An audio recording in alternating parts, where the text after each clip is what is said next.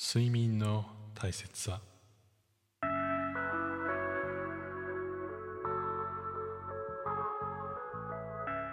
皆さんこんにちはヒデです。このチャンネルでは日替わりで私ヒデの好きなものについてお話ししています。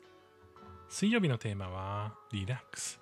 変化の激しい現代社会に必要な休み方のスキルについて考えていきます。今日はですね、ドストレートに睡眠の話をしようかなというふうに思っています。最近実は結構仕事が忙しくてですね、こう作業する時間が長かったりとか考えたりする時間が長くて、夜もね、結構時間かかっていたりするんですよね。ま、いわゆる夜更かしに近い状態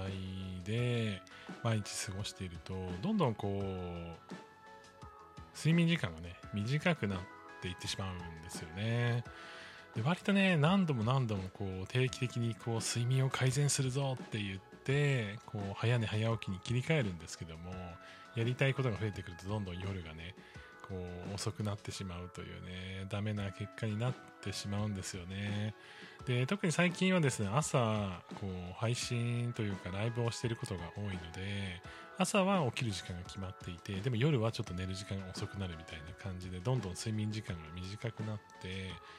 それこそ3時間とかの時も結構多いんですよね。なんかショートスリーパーならいいんですけど僕結構長く取らないといけないタイプで7時間8時間ぐらい寝たいっていうタイプなので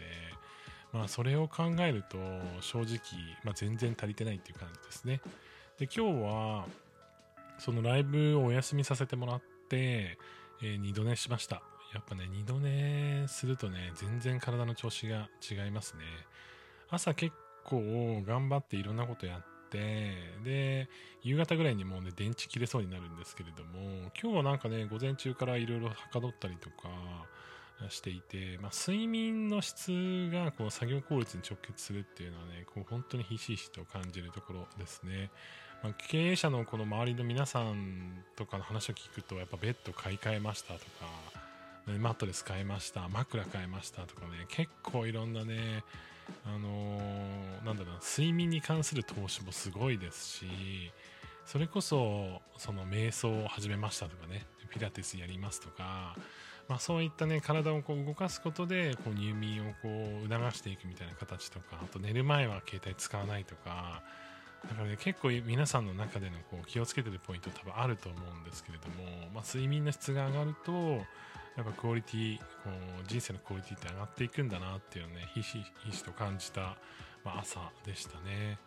まあ、の継続してやってることを止めるっていうことで結構勇気がいるところだと思うんですけれども例えば寝る前本読むとかね、えー、朝配信するんでとかあると思うんですけれども自分の体が一番自分の体はまあ自分しかわからないわけで、まあ、いろんな人がどんなにアドバイスしても自分がやらなければ自分の体っていうのは改善されていかないので、まあ、妻にもね最近すごく言われるんですけどもなんかその頑張れる体っていうのをちゃんと作るとこに時間使わないとダメだよみたいな話になるんですよね。で、おっしゃる通りで、その仕事頑張るぞって言ってこう時間の効率をどうにかっていうところまではよく意識するんですけれども、まあ、それでもこうやっていける日々衰えていく体力にどう抗うかっていうところ、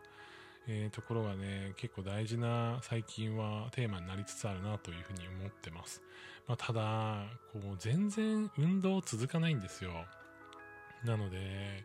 ちょっとね、皆さんにこれは相談なんですけども、まあ、皆さんの中でもしね、こう、こういう運動なら続くよとか、まあ、僕自身が全然こう運動が好きじゃないっていうのもそう、まあ、前提としてですね、